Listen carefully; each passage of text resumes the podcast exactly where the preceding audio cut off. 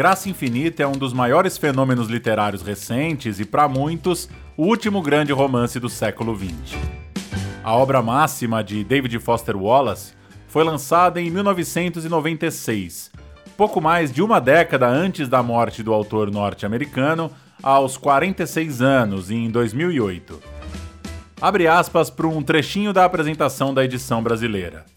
Graça Infinita dobra todas as regras da ficção sem jamais sacrificar seu próprio valor de entretenimento. É uma exuberante e original investigação do que nos torna humanos e um desses raros livros que renovam a ideia do que um romance pode ser.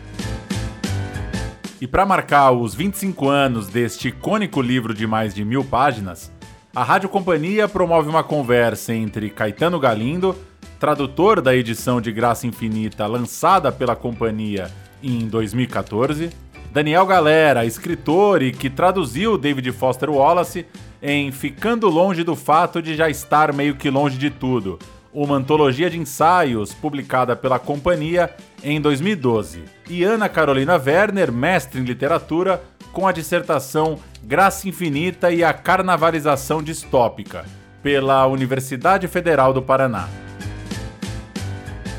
A primeira voz que você vai ouvir é do Caetano Galindo, que puxa esse papo bem informal sobre as lembranças, os impactos e este quarto de século de graça infinita.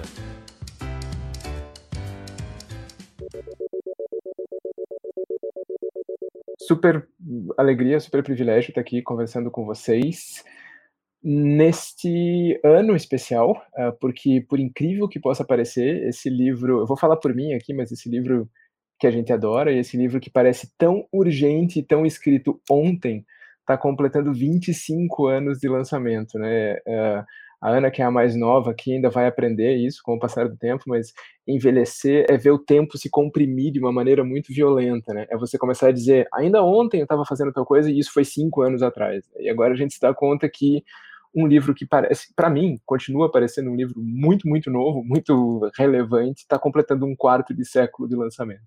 Não sei qual é a sensação de vocês quanto a isso. A minha é parecida. É...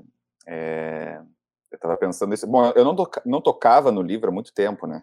Quando saiu a, a tradução, a tua, a tua tradução pela companhia, eu reli alguns trechos, tal. Eu não fiz uma leitura completa da tradução. E eu li o, o Infinite Jest em inglês. Eu não vou me lembrar o ano, mas foi em torno dos anos 2000 ali. Agora, sei lá, tanta coisa rolou depois, né? Eu comecei pelo Infinite Jest, eu conheci o Wallace é, por esse livro. E depois eu fui indo atrás dos outros, fui acompanhando o que ele foi publicando em seguida tal. É, o meu envolvimento teve anos depois, né, mas o Infinite Jest foi o começo. E, de certa forma, eu nunca tinha voltado a ele, fora em conversas e, e referências e piadas internas com amigos, né? Então, sim, é impressionante pensar que ele tem 25 anos, né? Porque significa que aquele momento da minha vida tem 25 anos e realmente não parece. Algumas pessoas dizem que a mesma medida em que as transformações aumentam de do mundo como um todo aumentam de velocidade, a nossa informação sobre elas também se intensificam, é, o tempo passa mais despercebido, né? Eu não sei se isso tem unicamente a ver com a nossa idade, Caetano, ou se é um fenômeno da contemporaneidade, né? Fenomenologia de, de estar vivo nesse momento. Nunca vou saber, provavelmente, mas, mas sim, é assombroso pensar que o momento em que eu li o livro é mais ou menos 20 anos atrás já. É, realmente não parece. Né? E eu estava relendo agora umas partezinhas hoje também, para refrescar um pouquinho a memória para o nosso papo. E sentimentos complexos retornaram, assim, né? Porque a gente lê uma, uma, um livro que nos marcou numa determinada época da vida, que também foi marcante por vários outros motivos, né? É, suscita aquele tipo de. Tem um nome disso, né? Aquela memória que é uma reencenação do que a gente experimentou, né? Então, às vezes, ler qualquer trechinho do, do, do, do Graça Infinita traz não só a lembrança do que, que o livro é, mas também de como as coisas eram como um todo na minha vida naquele tempo, né? Enfim, um pouco difícil de descrever, mas não é, não é um gesto qualquer abrir o livro e, e, e reler algumas partes. É uma coisa super cheia de impressões para mim. Como é que foi o teu trajeto com, com o livro? No teu foi um pouquinho diferente, né? Começou já com esse viés mais de pesquisa também. Para mim, sim. É, e você mencionou, né, que eu sou a mais nova aqui, mas para mim também faz quase 10 anos que eu li pela primeira vez. Eu li o livro pela primeira vez em 2013. Eu acho que o livro envelheceu muito bem, chegou na idade adulta, né? Muito bem. E para mim, também relendo algumas coisas, na verdade, caí, caí num, num buraco do coelho aqui mesmo, porque comecei a reler uns trechos e eu falei, não, eu vou ler esse livro de volta. E comecei a ler de novo.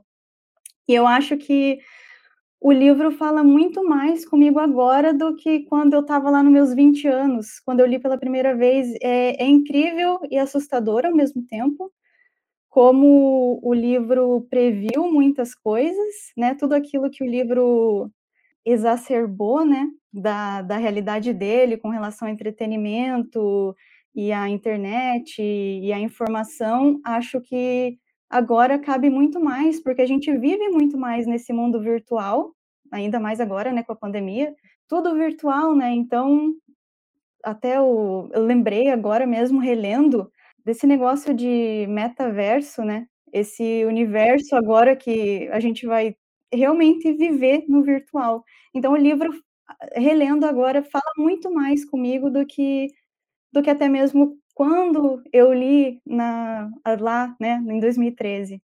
É engraçado, né? A gente recebeu várias perguntas aqui, o pessoal enviou perguntas pelo Instagram e tal, e uma coisa que as pessoas perguntaram é se dá para chamar o livro de uma distopia. Né? E pensando nesse aspecto de que uma distopia é um livro que proje projeta um futuro desagradável, é, é engraçado o quanto sim e não, né? Talvez ele não tenha sido feito para isso.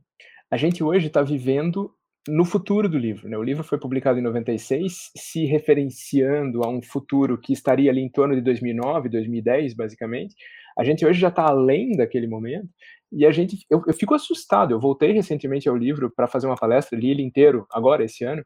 É assustador, é assustador o quanto aquelas coisas que pareciam bizarras, exageros, reduções ao absurdo, uh, a coisa da videofonia, né? A gente, em tempos da Covid, eu ficava lembrando da cena da videofonia, de quantas pessoas ficaram perturbadas com as conversas por vídeo e tal.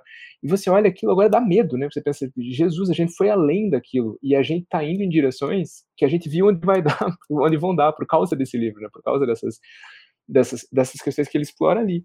E, ao mesmo tempo, outras pessoas perguntaram muito diretamente se dá para pensar que esse livro é um clássico. E eu acho que essa talvez seja a definição de um clássico. Né? É um livro que a gente está lendo há um quarto de século, que nós aqui, três leitores, estamos lendo há um pedaço relevante da nossa vida, e a gente volta a ele e descobre coisas diferentes. E descobre que ele está em outro lugar, que ele é outra coisa. Que ele continua lá, continua presente, continua relevante para a gente, mas de uma maneira que a gente não imaginava. Não é o mesmo livro que eu li lá em 2005, não é o mesmo livro que eu li quando eu traduzi em 2013, 14, não é o livro que eu vou ler agora. Ele continua lá, continua cada vez mais uh, interessante para mim, mas é outra coisa. Eu vejo outro livro quando eu, quando eu chego ali. É, é muito interessante, né, a visão de, de futuro dele. Assim. Eu acho que o, o, o Graça Infinita ele tem vários componentes de, de uma distopia, né? Não sei se o caráter distópico dele é um dos principais aspectos do livro, mas eu acho que sem dúvida ele está presente, né? Ele coloca essa história no futuro buscando visualizar algumas distorções e agravamentos de tendências é, do tempo em que ele escreveu, né? É, faz isso com, como tu estava comentando, uma capacidade de, de, de antever as coisas é, que se provou muito clarividente, quase às vezes, muito perspicaz, muito inteligente, né?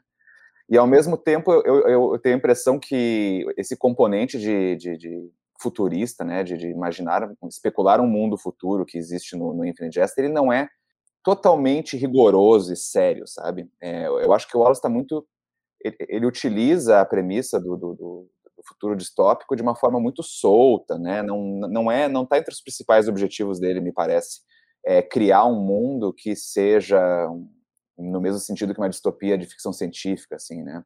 É, aliás, como como ficção científica, o livro ele tem componentes muito soltos também, leves e até um pouco comicamente desajeitados, né? Essa coisa a, gente tem a impressão que o Wallace, eu acho que isso é muito provavelmente verdade em relação à biografia dele, que a gente sabe, né? a relação dele com tecnologia não era muito próxima. Né? Ele era um cara que usava computador ali para digitar e mandar e-mail. É, famosamente era avesso a acessar a internet, né? Se a gente pode confiar nas palavras dele, mas como ele disse, ele, muita, ele disse isso em muitas ocasiões ao longo da vida dele, em várias entrevistas. Provavelmente tinha um, um, um alto grau de verdade, né? Que ele era um cara que não, não se interessava em acessar a internet, usar a web e tal, né? Ele não tinha televisão, né? É, ele é meio pré-redes sociais, né? ele é meio pré-redes sociais. E mesmo assim, naquela internet que a gente imagina, pô, o Wallace deve ser o cara que, que ia usar e abusar da internet como uma fonte de pesquisa e inspiração, né? E ele alegava que ele nem entendia muito bem o que era, tal, né? Então, assim, eu acho que a, a, quando ele imagina um futuro, em termos de, de, de, ficção científica mesmo, né, de ser baseado em projeções com base na tecnologia e, e nos, nos, artefatos do, do, momento em que ele escreveu, o livro não realiza uma coisa quase cômica, um pouco ingênua, né? Os cartuchos de entretenimento. É, ele é quase meio retrofuturista em alguns momentos, né? E no entanto, né, nessa moldura assim, um tanto frouxa como imaginação de, de, um futuro de ficção científica, ele tem uma capacidade de prever é, a nossa relação com o mundo desse futuro que agora a gente habita, né? De uma forma extremamente aguda. É, ele previu realmente muita coisa, previu a intensidade de muitas transformações do indivíduo, da sociedade, mediante o uso da internet e de tecnologias digitais como um todo e, e, e a invasão ainda maior do entretenimento né, em todas as frestas da nossa vida. Quanto a isso, é, é, é uma das previsões de futuro próximo mais assombrosas que a gente pode encontrar na literatura feita nessa época, né? Mas a moldura da, da coisa, enquanto previsão de um futuro assim mais fatual, né? Parece que ele está brincando com a coisa, um pouco solto, né? Não é a grande preocupação dele. Isso torna o livro, na verdade, ele cria um mundo extremamente único nesse sentido, né? Enquanto outros escritores, acho que não, como vão ser os carros, né? O Wallace não parece minimamente interessado nessas outras coisas, né? Ele quer saber o que o, o cartucho ali significa, como as pessoas são afetadas por essa intrusão ainda mais violenta do entretenimento. Quanto a isso, ele, ele vai tão longe quanto era possível né, se imaginar aí no momento em que ele escreveu, né? É, e de repente isso que é assustador, né? Porque assim, ele consegue prever a Netflix, por exemplo, em grande detalhe, né? A, a interlace do livro é assustadoramente igual, inclusive ao histórico do surgimento da Netflix e aos desenvolvimentos posteriores. Da... Mas ele chega a isso não por entender da tecnologia e traçar um panorama consequente da tecnologia, como você ia falando, mas por se, prestar atenção no lado humano da nossa relação com o entretenimento. É isso que está atrás dele, né? O, é, é, puxando, jogando a bola para Ana, que a, a, questão é menos, de repente, né, essa coisa da coerência interna de criar um novo mundo que funcione no futuro, tal, esse dado meio de literatura de fantasia que às vezes caracteriza boa parte da ficção científica, e mais de uh, investigar a nossa relação com essas coisas e onde essa, essa relação pode nos levar, né? O, o teu trabalho tinha um pouco a ver com isso, né? Investigar esse lado ético da coisa. É, é exatamente. Eu acho que ele está mais preocupado com isso, né? Com dramatizar essas questões éticas e filosóficas com relação à nossa, à nossa relação com, com a tecnologia mesmo. E engraçado que eu até li um, um comentário de um leitor que falando, esse livro não é distopia, esse livro é um romance histórico, está acontecendo com a gente agora, né? É, mas é, eu analisei também um pouco o livro com, com relação à questão da, da distopia também, e eu acho que ele realmente estava menos preocupado com imaginar como o mundo seria mesmo, mas mais imaginar as nossas relações uns com os outros e a nossa relação com exacerbar, né, levar o, a, um, a, a tensão mesmo ao extremo de como seria a nossa relação com, é, com o entretenimento, com o consumo de forma geral. E é engraçado até a gente trazer isso da relação dele, o autor biográfico mesmo, com a tecnologia, né, de que ele não gostava muito de, não tinha televisão, não gostava muito de mandar, de mexer em computador ou acessar a internet, porque é, é, é, bem físico, né? A, a questão da a presença mesmo da, da tecnologia é física, não tanto virtual mesmo no livro, mas o cartucho, ele é um cartucho físico, que a pessoa manda, né, pelo, por, por correio na casa do outro, então é, tem essa questão da fisicalidade mesmo, tá menos num, num, num patamar virtual, mas mais no, no, patamar real mesmo. Chega na minha casa, eu, eu tomo essa escolha, né? Ah, então, acho que o talvez o que me lembra mais, além do Netflix, né? O que me lembra mais o teleputador, é, para mim, é uma Smart TV, né? Que a gente tem hoje. Você consegue acessar, tem um monte de coisa, você consegue ver outras pessoas, se quiser é, entrar na internet. Então, além do Netflix, tem essa coisa da, da, televisão mesmo. Como a televisão, a televisão é um item que desde sempre, né, desde que surgiu, tem em todo lugar. pode ser que não tenha celular, pode ser que não tenha computador, mas televisão vai ter. Então, é o físico mesmo da televisão, mais do que o virtual, talvez.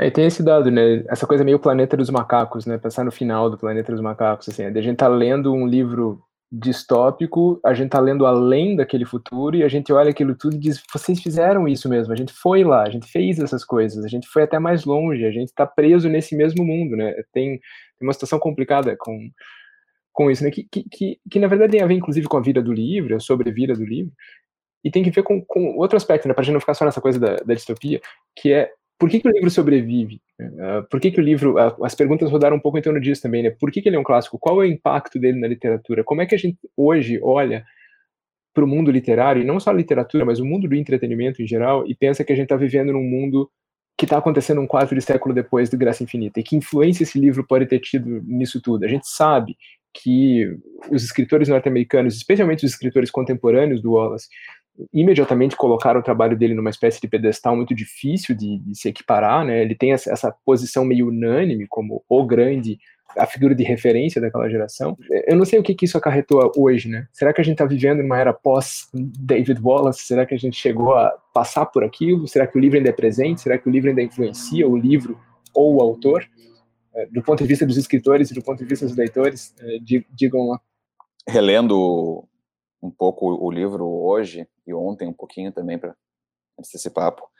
Eu acho que uma primeira observação é, tem muito a ver com o que a gente está conversando até agora, né? Como a, os temas e as investigações mais existenciais feitas pelo livro uh, se revelaram relevantes e perspicazes de prever as coisas, explicar um pouco o, o futuro, né? O, o nosso presente mas talvez tenha me, chama, me impactado ainda mais, assim, voltar a ter contato com o livro depois de alguns anos, a questão formal dele mesmo, né?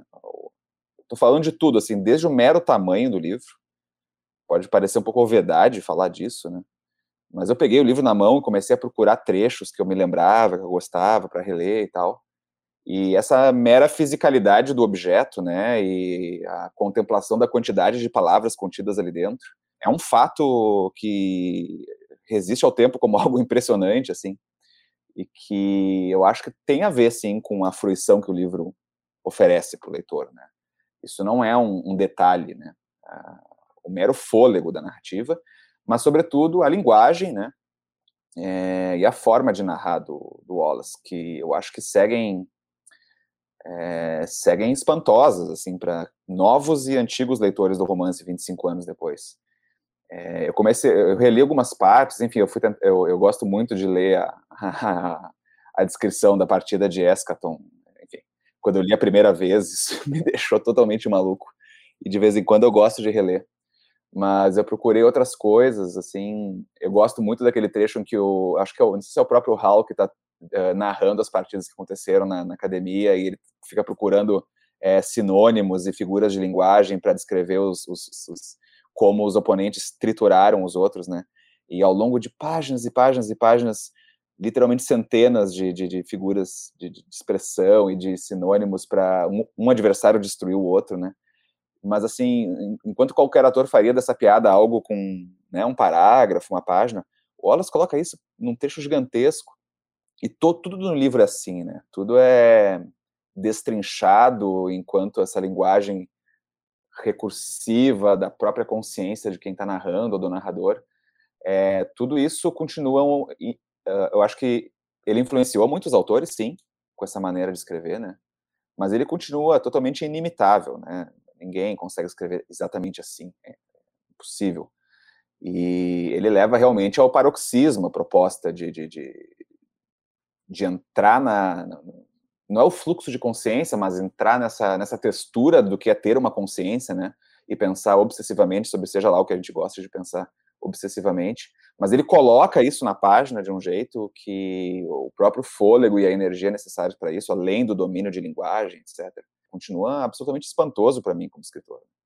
É, enfim, então, por isso assim, eu acho que reler trechos, qualquer trecho do romance, não precisa reler inteiro, né? É, segue sendo em si uma experiência incrível, né? Mas então é isso, eu, eu, eu, eu gosto muito, para mim, a experiência de Leo Wallace, ela, é, ela atravessa muito isso que se chama dele ter que um crítico falou disso, né, definiu assim, dele ter traduzido um pouco a voz da consciência das pessoas em, em texto, né? É, o fluxo de consciência é uma técnica muito anterior usada por uma infinidade de grandes autores, mas eu acho que, o que ele faz não é um fluxo de consciência, né?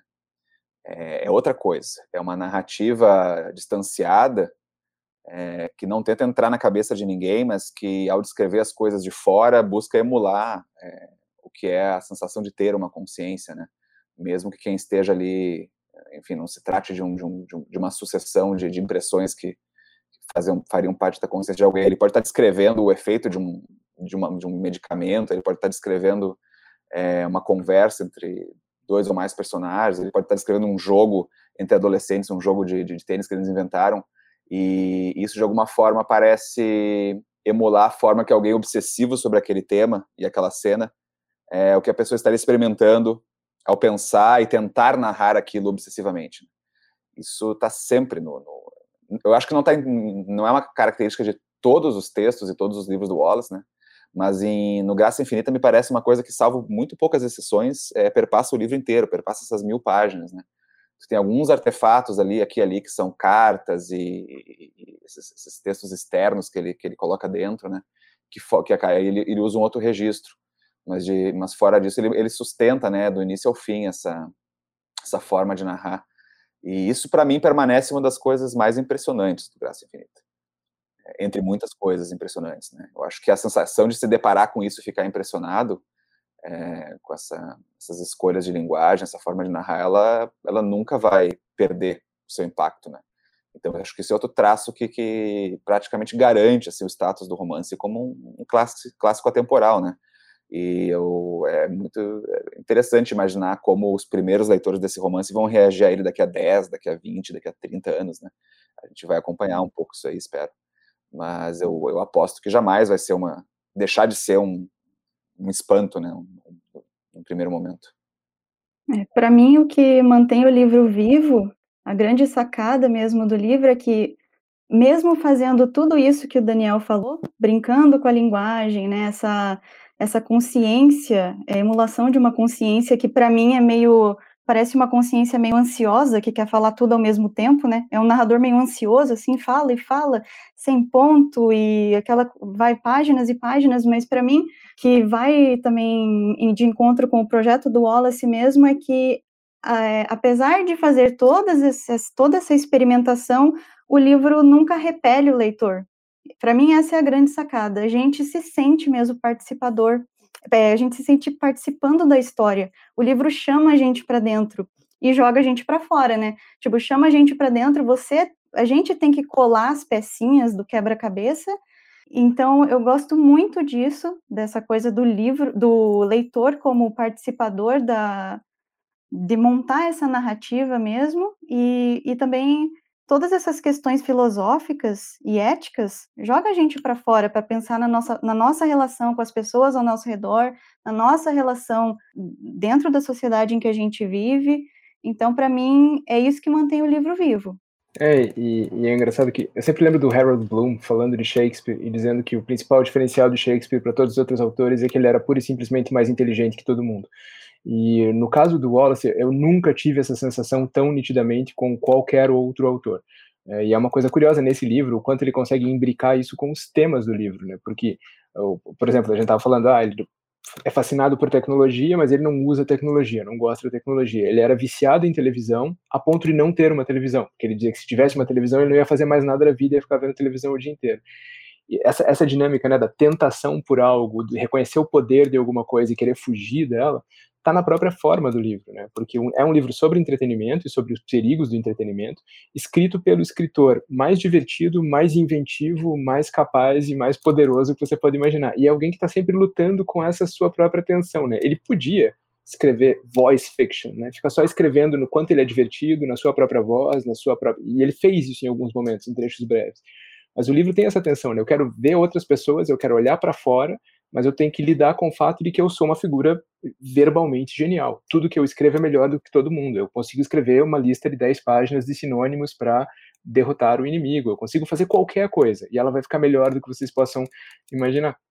uma das perguntas que fizeram é qual foi a maior dificuldade para traduzir Graça Infinita. Eu sempre costumo dizer que a maior dificuldade foi viver na cabeça daqueles personagens, porque eles estão em situações muito ruins, né, a maior parte do tempo. Mas, honestamente, eu tenho que dizer, a maior dificuldade é que você tem que reconhecer que nenhum tradutor vai estar à altura de ser tão absolutamente brilhante quanto aquele indivíduo. Você tem que ser aquele cara, fingir que você consegue, mas sabendo que você está uh, disputando ali com os melhores, né? E com essa tensão. É, eu, eu gosto muito da ideia de que de que o entretenimento é o problema, não só como tema do livro, mas na forma do livro, uh, e do quanto ele é perigoso por causa disso. Né? O Wallace é um autor que dá medo às vezes, né? Eu tenho receio às vezes de entrar demais no mundo dele, de entrar demais na cabeça dos personagens, porque é tudo perigoso, né? É tudo é, tenso, é tudo aquela ideia da, da Joelle, né? No momento que ela fala de too much fun, né? Tipo, diversão demais. Isso para ela é o suicídio. Ela quer se matar com uma overdose. E ela chama isso de me divertir demais, levar a sério demais. E o livro está sempre acenando com isso, né? Isso aqui é bom demais para você. Não, não venha, não queira, porque vai ser esse o teu destino. E como, como você falou, né? Ao não dar um enredo fechado e ao não dar interpretações fechadas, ele não te exime de entrar ali, né? Você tem que resolver essas coisas. Eu não vou te dizer nada, eu não vou te explicar nada. Você vai ter que resolver esses problemas. Você vai ter que entrar nessa história, nessas cabeças dessas pessoas e na minha própria cabeça nesse liquidificador, que é a cabeça do Wallace, e é você que vai ter que entender. Uh, é um livro amedrontador no melhor sentido possível, né? Porque você não, você não vai sair impune dali. Você não vai entrar tranquilo e você não vai sair impune. Uma coisa que as pessoas perguntaram mais de uma vez e que eu jogo para vocês aqui agora é justamente o que dizer para alguém que quer ler o livro agora. Alguém que, por exemplo, tenha menos idade do que o próprio livro, um leitor de vinte e tantos aninhos que diga, e agora? Como é que eu vou saber se eu vou gostar desse livro? O que, que é esse livro? O que, que ele tem de diferente? O que, que ele tem de especial? Sem, sem precisar discordar de, de nada do que vocês dois disseram nas, nas últimas falas, eu acho que é importante incluir também, assim, eu, a primeira vez que eu li, o, primeira vez que eu li, eu li uma vez só, do início ao fim, né, foi bastante difícil para mim terminar esse livro. E quando eu digo que é difícil, não é só no sentido, é, nossa, que coisa exigente, mas é delicioso, eu não consigo largar é difícil no sentido de querer largar em muitos momentos. Né? Então, eu acho que, por mais que a gente possa exaltar com absoluta razão a, a genialidade, né, a inteligência, o, o humor é, constantes do, do, Wallace ao longo do, do livro inteiro, ele é um livro também que parece estar tá testando um pouco os limites de tolerância do leitor a respeito de certas coisas. Né? Uh, eu acho que a recorrência a siglas e nomes de instituições uh, fictícias, por exemplo, que é um, uma característica absolutamente doentia do livro, né? É, o livro poderia existir sem elas e ele não deixaria de fazer sentido, mas assim me parece a intrusão de um, um tipo de, de, obstáculo mesmo que tem um objetivo, né? Eu acho que é um, é um, ao fazer isso, por exemplo, ele está comentando, ele não está só querendo criar um modo de atenção no leitor, de que ele realmente tem que prestar muita atenção a cada momento no que ele está lendo para decifrar essas coisinhas e, e, não começar a ler de modo automático, né? É, eu acho que ele está fazendo também um comentário sobre o tipo de burocracia é, que permeia também esses mundos que ele está descrevendo, né? Tanto de uma casa de recuperação, quanto de uma escola, é, uma instituição de educação, quanto o mundo do entretenimento, né? É, mas ao mesmo tempo é, é um saco às vezes sabe? Eu acho que né, a gente dizer isso não é não é minimizar o romance de uma maneira, mas assim, realmente é complicado às vezes. Ele tem muitos aspectos, essa, uh, o aspecto dele de não entregar nada mastigado em relação à própria história, né? Porque não só a história é extremamente complexa e envolve dúzias e dúzias de personagens importantes, mas ele embaralhou a narrativa uh, cronologicamente de uma maneira que parece literalmente embaralhado, né? Algumas escolhas a gente percebe por quê, né? Tanto principalmente a abertura do livro e, enfim, acho que durante a leitura a gente consegue é, perceber que, ah, tá, ele escolheu colocar nessa ordem é, e confundir de tal maneira que tinha um objetivo de eu entender numa determinada ordem, ou de eu não saber dessa informação até que eu lesse essa outra. Às vezes isso fica aparente, mas na, na maior parte do tempo, eu, eu acho que não. É, é um embaralhamento quase como embaralhar um baralho mesmo, assim, e, e eu suspeito que, em certa medida, ele queria fazer justamente isso. Então, essas coisas não são fáceis para o leitor. E eu acho que se o livro ele é legível e ele uh, uh, muitas pessoas não largam ele vão até o fim, é porque os mistérios também e, e as, o quebra-cabeças que ele propõe é extremamente fascinante, né? Mas eu não descreveria o Infinite Jest como um livro assim, nossa, é uma delícia, você não vai conseguir largar. Não é esse tipo de livro. Ele vai exigir é, tenacidade, talvez tu queira parar um pouquinho, ler um outro livro menor, mais curto, um pouco mais linear e voltar para ele em seguida. Essas coisas todas são talvez não só perdoáveis, como talvez recomendáveis para se fazer uma leitura realmente sem perder o, o, o pique, né? Eu li, eu, levei, eu lembro que eu levei quatro meses para ler é, em inglês. Eu fiquei com a sensação que eu entendi 60% do livro é, e eu li outras coisas no meio. Tá? Essa foi a minha leitura do Infinite Jest, que eu acho que é a leitura de uma grande parte dos leitores do livro, né? Porque tudo é, enfim, isso não é um problema, né? Mas é esse tipo de obra que a gente está falando. Eu acho legal deixar isso claro para quem pensa em ler, porque algumas pessoas vão se sentir imediatamente fascinadas e atraídas por isso. Esse é o tipo de projeto de leitura que eu gosto de me jogar, né? E tem outras que vão dizer, olha, não é agora, ou sei lá, não é para mim. Eu já li um negócio que me testou da mesma maneira e mas é um livro, ele é uma montanha para escalar mesmo. Não é uma grande narrativa gostosa e fluida que, por acaso, também é muito longa. Né? Verdadeiramente não se trata disso. É, ao mesmo tempo, eu acho que as recompensas dele são absolutamente reais, né? A gente chega no final tendo percebido, vivenciado e refletido sobre tudo isso que se fala dele. Né? Essas coisas realmente estão ali e elas foram percebidas, como o Garindo falou, já no momento que o livro chegou, né? No lançamento do livro, em 96, e é, eu acho que demorou talvez uns dois anos para começar a se tornar um quase um objeto de culto, né, entre leitores é, fora dos Estados Unidos também. É, o livro já chegou apresentando tudo isso que hoje a gente fala dele, já estava lá no começo, né? Não foi um livro que demorou para ser entendido tal. É, ele, o fato dele ter impactado as pessoas imediatamente também atesta o quão eficiente é, ele é nas suas estratégias e o quanto tudo que ele promete ele acaba em algum momento entregando, né? Mas não é necessariamente fluido e, né, aquela leitura de todo dia, leio 50 páginas, deliciosamente, não. Vai ter trechos desse livro que a gente vai ler três páginas, vai ficar cansado e é melhor continuar no dia seguinte. É esse tipo de livro, né? E por todo tipo de dificuldade, né? Porque a prosa é difícil e às vezes porque o assunto é difícil, né? Exato, é.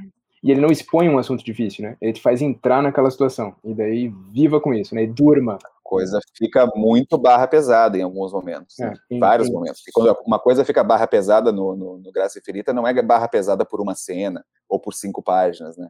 É, a gente pode ter 30 páginas pela frente em que essa situação barra pesada vai ser minuciosamente desdobrada daquele jeito obcecado e ultra lexical que só ele sabe fazer. Então, é, é, nesse sentido, também é um livro que, que nos testa, né? Esse, esse sentido eu acho aquele mais imediatamente atraente para mim. Né? Eu gosto de livros que me testam com essa, enfim, trazer para uma zona perturbadora e deixar a gente ali dentro e fazer com a linguagem uma coisa que aquilo se estende, se torna cada vez mais complicado e difícil de digerir. Isso eu gosto, né? Mas às vezes é mais na nesses detalhes ultra descritivos, em certas escolhas, certas escolhas de linguagem e de estrutura que eu sentia, me lembro de ter sentido, né?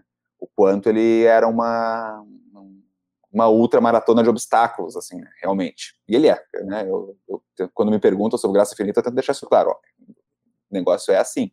Recomendo que leia? Recomendo. Mas é, a minha descrição passa um pouco por, por aí.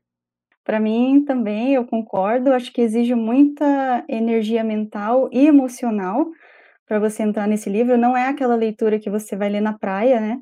e também não é a leitura que não é uma leitura que você vai consumir, é uma leitura que vai consumir você.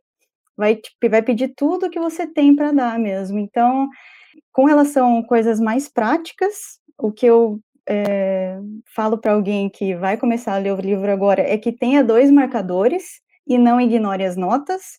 As notas são importantes, você vai ter que ficar indo. É, até eu brinco que essa leitura mudou meu DNA leitor, me ensinou a como ser uma melhor leitora, mas também eu nunca mais consegui ignorar uma nota de rodapé ou uma nota de final de livro. Eu sempre penso, vai que é importante, né? Porque para ele era importante. E eu acho que o livro ele dramatiza mesmo o excesso da, da, da, da nossa geração mesmo, sabe? A gente vive é, excesso de informação, é, é, excesso de consumo, excesso com relação a dependência das drogas no livro, né? E acho que o, o próprio livro ensina a gente a, a ser um melhor leitor com, com relação à questão da atenção, mas também com selecionar as informações eu tenho que saber, tipo, eu vou, uma coisa que parecia irrelevante lá no começo vai ser relevante daqui 200 páginas.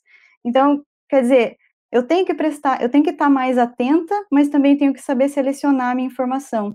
Então, vai exigir de você? Vai.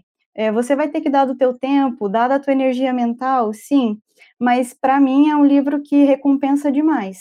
Recompensa demais, você vai ser o Sherlock Holmes da narrativa, e no final vai ter um final aberto, mas no final você vai estar tá ali, né? Você vai estar tá matutando aquelas coisas, o livro vai ficar com você, vai fazer você pensar. Ah, já não sei onde que eu vi isso, mas é, alguém falou que é como é como se o teu cérebro tivesse ido para academia né? Você fica cansado no final, mas você também se sente mais forte. Como eu disse, esse livro é um livro que te joga para fora. Então, a comunidade leitora é gigante. Então, você não precisa ter medo, porque as pessoas são jogadas para fora. Você vai na internet, tem um monte de coisa sobre o livro, as pessoas querem conversar sobre o livro. É, então, eu acho que é legal nisso também, que é, não é um livro que te prende no livro e nem te prende em você mesmo, mas te joga para conversar com os outros leitores. Os, leitores do Graça Infinita são leitores que querem conversar sobre o Graça Infinita. É, inclusive, é, eu acabei de saber de um novo grupo de leitura que está começando, fiquei sabendo pelo Facebook, depois até ponho lá na, na, no, no, meu Facebook para quem quiser ver.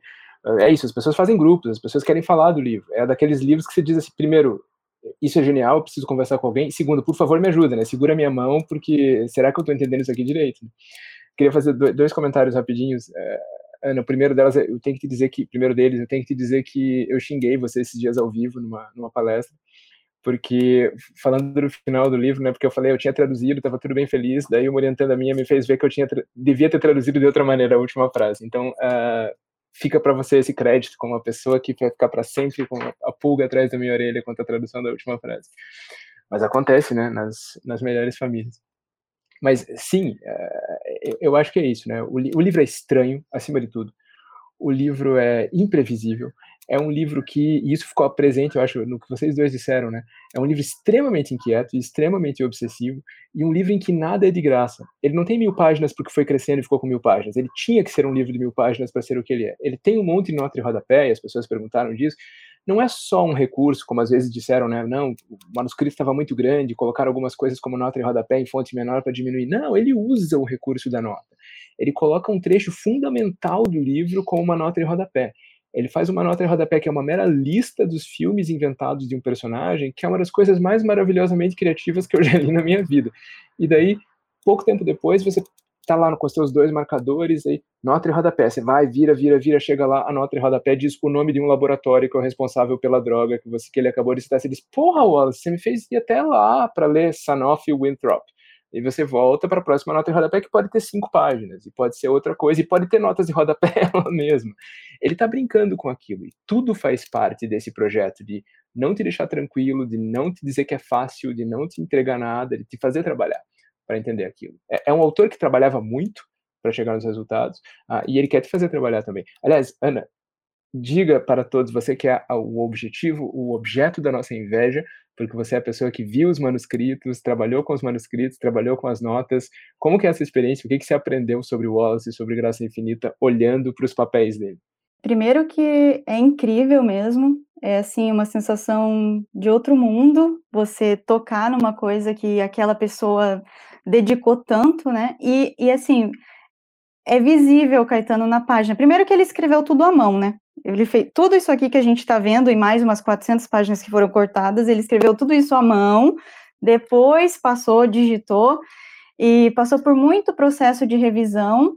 E você, você vê na página que nada é por acaso, nada é jogado, tudo tá tudo milimetricamente a conexão dos personagens. Então, é, às vezes eu, eu, escuto leitores falarem, poxa, toda essa página, a questão do, do jogo lá, o Escaton, né? É, que inclusive, se alguém quiser entender melhor, tem um, um vídeo, é uma música do Decemberists, né, Caetano? Uhum, eu tenho que fazer uhum, porque só vai ter ótimo. Chama The Calamity Song? É. Então, se alguém quiser ter uma visualização, quem já leu ou quem está lendo quiser visualizar como é esse jogo, vai escutar essa música, porque dá para você ter uma ideia boa. mas essa era uma das partes que o editor dele queria cortar, que ele falou: não, eu quero que isso esteja lá. É difícil de ler, você fica perdido, você não entende nada, mas olhando o manuscrito, você vê que tudo é incrível mesmo. O Wallace era um cara que era interessado, se formou em filosofia, né? Era interessado por lógica, matemática, filosofia da linguagem, linguística. Então, um cara assim, você pensa, é, você tem que dar o benefício da dúvida. Tudo isso que eu tô lendo vai ter um significado depois, está tudo conectado. Eu acho que é um livro lindo nesse sentido, uma obra de arte maravilhosa, porque realmente está tudo muito bem conectado. Sempre quando eu penso nesse livro, eu penso em montar um quebra-cabeça mesmo. Pensa na pintura que você acha mais bonita e pensa no montar esse quebra-cabeça dessa pintura. Né? Quando você pega as peças, não faz muito sentido, você não está vendo que aquilo é uma perna, ou um pedaço da roupa, ou da cor, mas você vai juntando as pecinhas e quando aquilo está completo, você, aí você consegue admirar a beleza. Então, para mim, esse livro é exatamente assim. Você vai juntando os pedacinhos e lá no final, você vendo esse todo, você consegue ver essa, o belo mesmo. E é um livro para se reler, né? Vocês estavam falando disso. Eu acho que eu li quatro vezes até, até agora. E nessa última leitura, é engraçado, galera, estava falando. Eu também tinha essa sensação da primeira leitura, né? Do livro que você quase explode a cabeça, que você às vezes quer largar e tal. Mas essa minha última leitura agora, que foi meio que por esporte, eu ia fazer uma palestra sobre o livro, pensei em vez de ficar só consultando anotação e olhando, deixa eu ler o livro que faz tempo que eu não leio. E depois de ter feito essa parte né, de abrir picada, de lidar com o livro na primeira leitura, onde você tem a responsabilidade, por assim dizer, né, de entender, de tentar chegar a algum lugar, já sabendo o que eu sei sobre o livro, já conhecendo o livro, essa visita meio via aérea, assim, tranquila, olhando, meio que só sentindo o gosto das coisas, essa, essa sim, essa conseguiu ser uma leitura integralmente prazerosa lógico, ainda com o peso, né, daquelas situações horrorosas que acontecem, mas em termos de fruição de prosa, foi uma leitura integralmente espantosa, né, de ficar lendo aquilo e pensando como é que esse camarada conseguiu transformar isso em literatura encantadora, né? Como é que é um, um livro em que assim uma das cenas mais mais incríveis para mim é uma cena em que um, sei lá, um pai alcoólatra leva o filho para o porão para ensinar a jogar tênis e passa uma dezena e meia de páginas ali, não chega a ensinar o menino a jogar tênis e eles ficam falando de qualquer outra coisa, como pó e a obsessão do Marlon Brando e de mexer em cadeiras e abrir uma porta de garagem. E aquela cena é absolutamente incrível. E você sai dela e dizendo, eu não sei porque ela é incrível, mas ela é. Um pouco é só pela capacidade daquele indivíduo escrever aquelas coisas, Uh, um pouco é porque ela parece estar querendo me dizer alguma coisa, né? Tem, tem sempre esse dado, né? E pensa coisa mais irritante, né? Você lê um livro de mil páginas e a tua conclusão final ser parece que ele está me dizendo uma coisa importante, mas eu não sei exatamente o que ela é. Eu vou ter que lidar com isso ainda mais tempo. Né? Não sei se é só obsessão minha esse tipo de, de fixação. Essa tua descrição do encanto das cenas dele, assim, como não sei bem por quê, que que ele fez aqui, que ele está me dizendo, mas foi uma coisa marcante é, é muito útil para a gente apreciar o Wallace, né? É, eu descreveria como uma sensação de, mas por que essa pessoa parou para imaginar isso? E não só, né, imaginou centenas de coisas assim e as escreveu desse jeito, né? Fica um grande por que essa pessoa está fazendo isso? Porque a gente pode projetar os temas, as ambições, né, as mensagens do romance, enfim, tem uma comunidade de leitores e estudiosos fazendo isso há 25 anos obsessivamente, tem uma fortuna crítica gigantesca, tem interpretação de sobra, né? E ainda assim resta, né? Mas, mas, mas por que isso, né?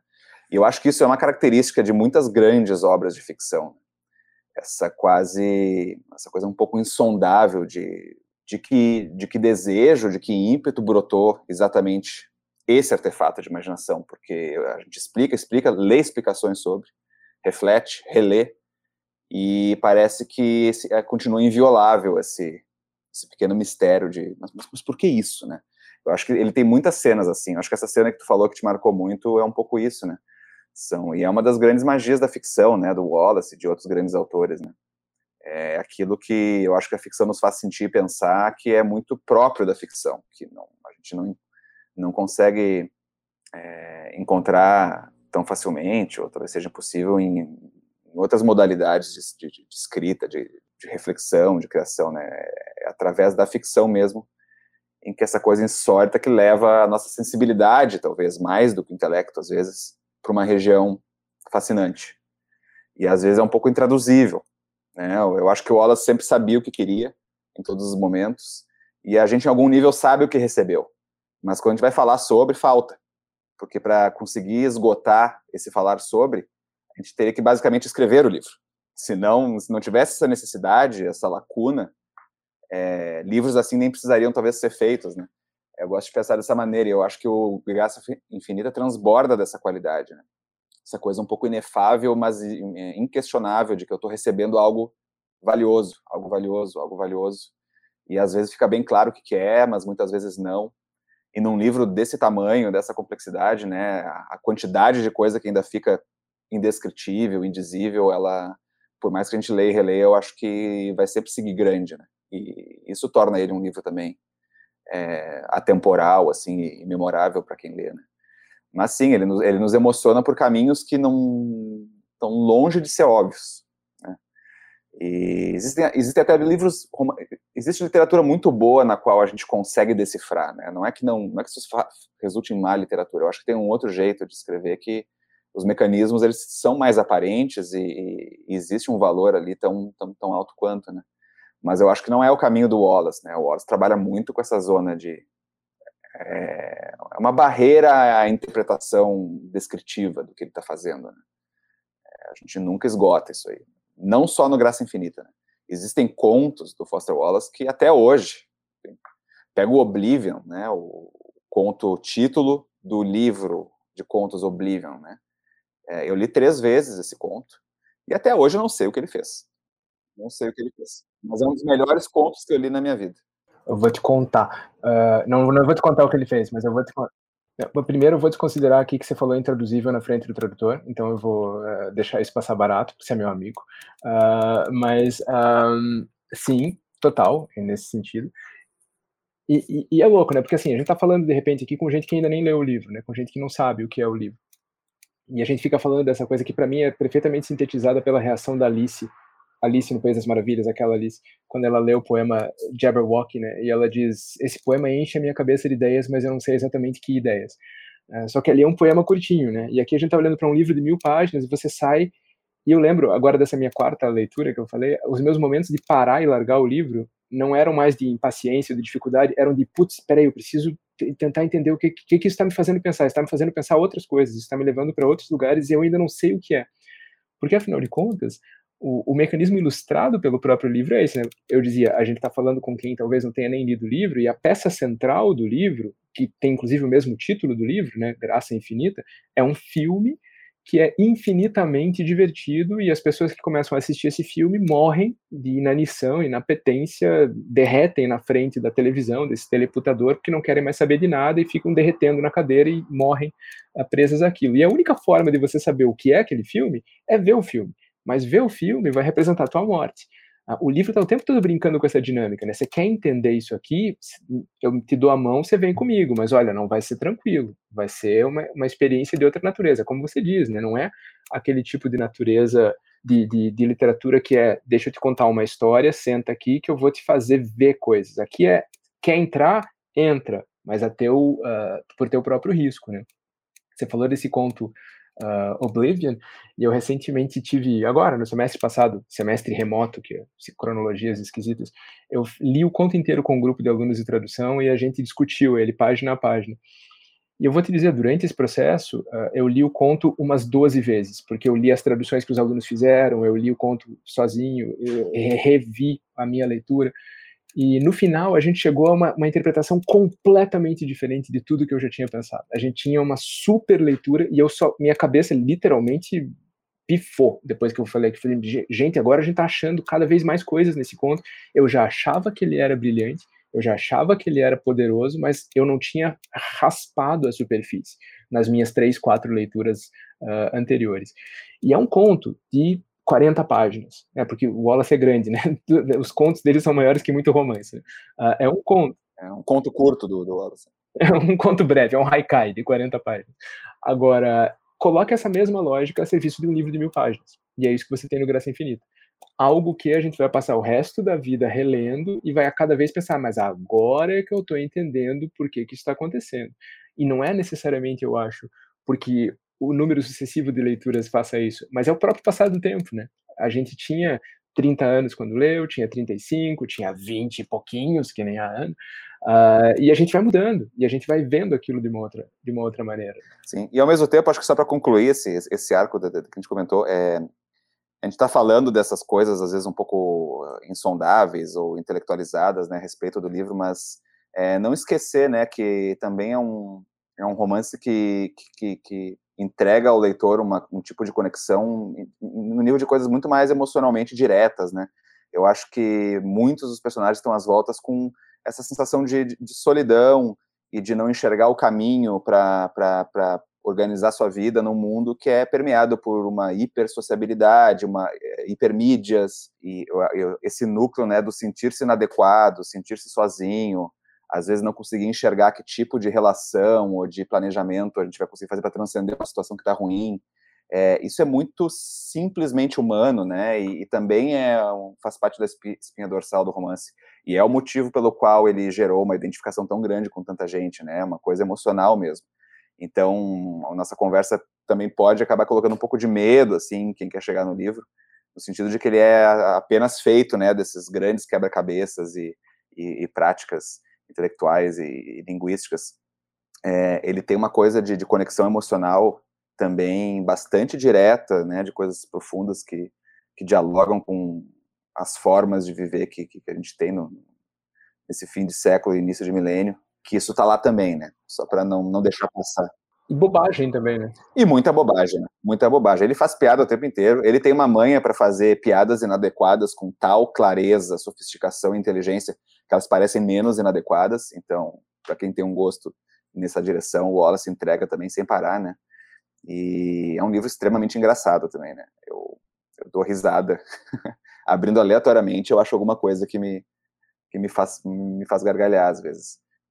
É, para mim essa é, essa coisa que vocês estavam falando, até da, da questão das. Né, se a gente falar de uma coisa meio mágica da literatura, que o Daniel falou, é, para mim, acho que com relação aos personagens e o emocional, é, o livro ele consegue traduzir aquilo que a gente sente, mas não consegue pôr em palavras nós mesmos, de uma forma assustadora. Eu acho que por isso a gente se reconhece naquelas personagens que estão em situações extremas, estão se sentindo solitárias, estão ali no esforço de se conectar com o outro, e a gente se vê nessa posição, e a gente se vê sentindo essas mesmas coisas, e acho que por isso que tem essa, a gente tem essa ânsia de fechar o livro e pensar um pouquinho, né, na nossa vida mesmo, é, então eu acho que o livro consegue traduzir, traduzir, vai a lugares da alma humana que a gente não tem coragem de ir sozinho, né.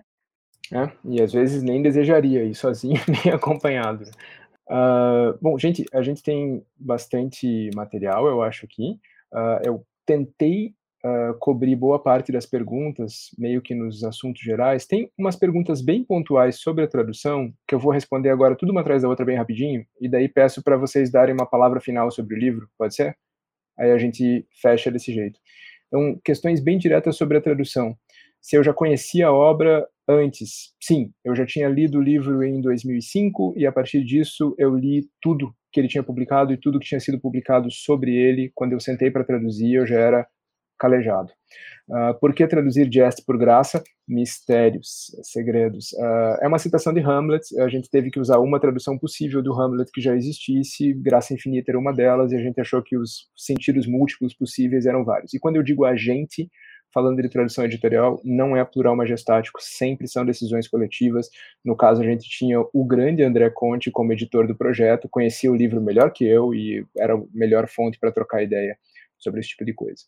Quanto tempo levou para traduzir? Uh, ah, 13 meses ao todo, com uma pausa de dois meses e pouco, quando da morte da minha mãe e falta de capacidade de trabalho. Uh, qual foi a maior dificuldade durante a tradução? Todas. Uh, e qual foi o maior prazer? Todos eles também. Qual a grande marca que deve ser levada em conta para traduzir sua obra? Acho que a gente falou um pouco disso aqui, né? Brilhantismo e uh, uma coisa que, que o galera mencionou muito claramente, esse esse enciclopedismo democrático do Wallace, né? O cara que cita vocabulário científico junto com o gíria que está surgindo agora e cria um tipo de discurso que não é de ninguém, mas todo mundo tem a sensação que é de todo mundo. É uma coisa muito estranha. É um tipo de voz, um tipo de persona, um tipo de presença que parece falar muito diretamente com essa grande geração, né? Essa geração que vai do mundo dele, que era nascido nos anos 60 até o mundo da Ana que é nascida ontem. Uh, todo mundo parece uh, se entender com essa voz. Uh, e uh, só, basicamente. Há duas coisas muito pontuais. As pessoas perguntam para quando a tradução do Rei Pálido. A editora Companhia das Letras me informa que ela deve estar no mercado no primeiro semestre do ano que vem. E as pessoas perguntam também onde acessar o trabalho da Ana, não sei como é que a gente resolve isso aqui, eh, a gente pode pôr um link, de repente, na postagem da, da editora quando sair o podcast, mas se vocês quiserem procurar, procura no, no site da pós-graduação em letras da Universidade Federal do Paraná, pelo nome dela, e a gente tem um banco de teses e dissertações lá, a dissertação está lá, recomendo muito a leitura. Passo a bola para vocês, para, sei lá, palavras finais, dicas aos leitores, consultório sentimental e gramatical dos doutores Daniel e Ana. Enfim, eu só quero dizer que falar sobre o livro de novo foi em si uma experiência ótima para mim e isso eu acho que é o, que eu posso dizer de mais claro a respeito dele, né? O quanto ele me marcou para que se torne tão tão intenso e emocionante. Se quer reler alguns trechos hoje e estar tá aqui conversando sobre o livro, né? Quer dizer, um livro que faz isso com a gente. É, eu acho que o mais importante que pode ser dito está dito quando a gente dá esse tipo de depoimento, né? Mas a gente falou aqui, ao conversar sobre o romance, sobre excesso, sobre estranheza, né? Eu acho que ele é um livro transbordante das duas coisas. São duas das qualidades mais, mais fortes, assim, que a gente pode querer da ficção.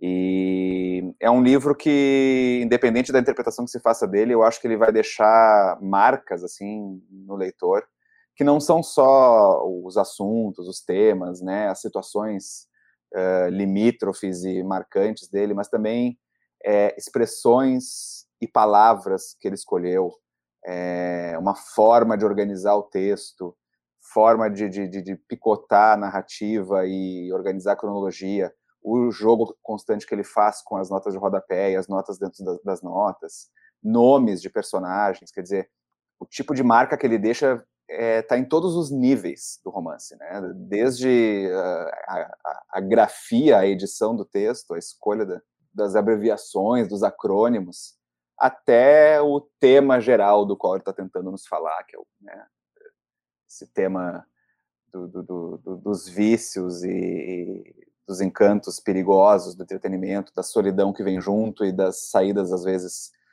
autodestrutivas que a gente né, que, o, que, o, que o ser humano acaba encontrando para lidar com essa sobrecarga.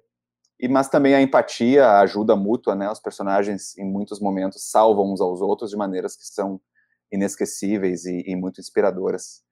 Então, tem de tudo, né? É um romance que a gente não, não vai ter vídeo, mas a gente olha o tamanho dele. Eu estou cobrindo meu rosto agora com a lombada. É, ele tem de sobra para todo mundo. Então, é uma escalada que vale a pena.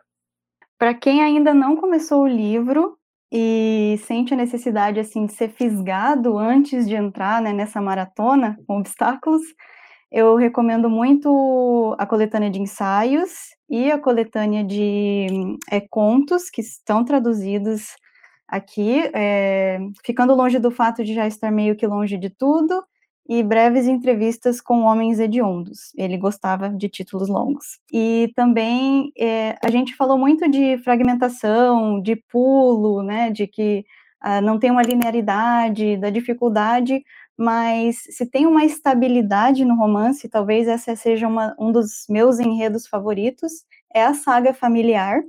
Existe, né, um, tem uma estabilidade ali na, na história da família, é, uma saga familiar multigeracional, vai contar a história do pai, depois do pai, depois dos filhos, e a relação entre os irmãos também é uma coisa que vai ficar com você, vai, ficou comigo, pelo menos, uma coisa que me marcou muito, é muito bonita no livro. E também quero reforçar só o que o Daniel falou, da coisa da empatia mesmo. É muito lindo ver as personagens se encontrando, estabelecendo uma comunicação, se ajudando, é muito bonito isso no livro, então eu recomendo é, recomendo bastante.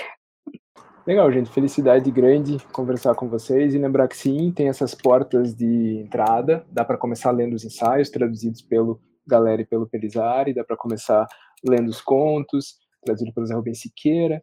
Uh, dá para chegar mais de leve uh, no Wallace e tentar se assustar menos. Mas na nossa experiência, né, por nós três aqui, se a gente pode falar, vai ser sempre anzol para você ser fisgado meio definitivamente, né? Todo mundo aqui contou a mesma história, né? Esse autor estranho, esses livros curiosos, e você primeiro lê e acha estranho demais, mas fica intrigado, fica algo instigado, e quando você vê, você passou um belo pedaço da tua vida indo atrás de tudo que esse cara escreveu, de tudo que se escreveu sobre ele, e década e pouco depois você está conversando com as pessoas sobre isso para tentar trazer mais gente para esse mundo, para tentar fazer mais gente ler esse livro e passar por essa por essa experiência. Uh, do meu ponto de vista, fica a felicidade de estar tá falando desse livro, de estar tá falando com vocês, e essa curiosa sensação do tradutor, que é sempre o do, do indivíduo que está prestando um serviço para o autor. É, eu me sinto sempre fazendo algo por esses autores, né, e querendo fazer direito, e querendo ajudar esses livros que são importantes para mim, uh, muito mais no caso do Wallace, muito mais depois da morte dele, uh, fica essa sensação de estar tá fazendo algo por alguém que fez muito por mim, eh, que continua fazendo muito pela gente, continua mostrando coisas e colocando dedo em feridas que a gente talvez não, não fosse investigar dessa mesma maneira, e como ele mesmo falava, né, entrando naquele lugar mais escuro da nossa vida e arrancando de lá alguma coisa que ainda brilha, e mostrando para todo mundo que ainda tem alguma coisa que pode brilhar. Eu fico muito comovido sempre de falar. Eu acho que é uma das primeiras vezes na vida que eu falo de Wallace em que eu não tenho que parar um minutinho para não passar vexame, porque é, é uma experiência muito comovente, é uma experiência muito poderosa. O galera fez muito bem de lembrar que a gente ficou falando de técnica, dor, distopia, etc. Mas acima de tudo, o livro vai sempre te pegar pelo coração. Uh, nessa minha última leitura, para mim, o livro virou inteirinho uma história de amor. A história de um casal e a história de como esse casal vai ou não conseguir algum tipo. Não vou nem falar nomes aqui, as pessoas que uh, vão atrás. Uh, ele vai sempre te pegar pelo coração de uma maneira que nenhuma outra literatura faz tão claramente. E que eu tenho, acho importante dizer que não era nem de bom tom tentar fazer na época que o Wallace começou a escrever. Era uma coisa que era além do limite da literatura sofisticada, elegante, difícil, né? Ele diz: "Não, eu vou arrancar o teu coraçãozinho do peito, limpar o chão com ele e te devolver uma coisa mais moída, mas ao mesmo tempo mais forte. E isso, isso sim é um impacto muito grande que ele teve, eu acho, inclusive na literatura, no entretenimento, na narrativa posterior. Né? Entrar nesse nesse lugar, entrar nesse registro e arrancar de lá literatura de absoluta qualidade. Muito bem, emocionante. Palavras finais emocionantes. É isso, gente. Obrigado de minha parte.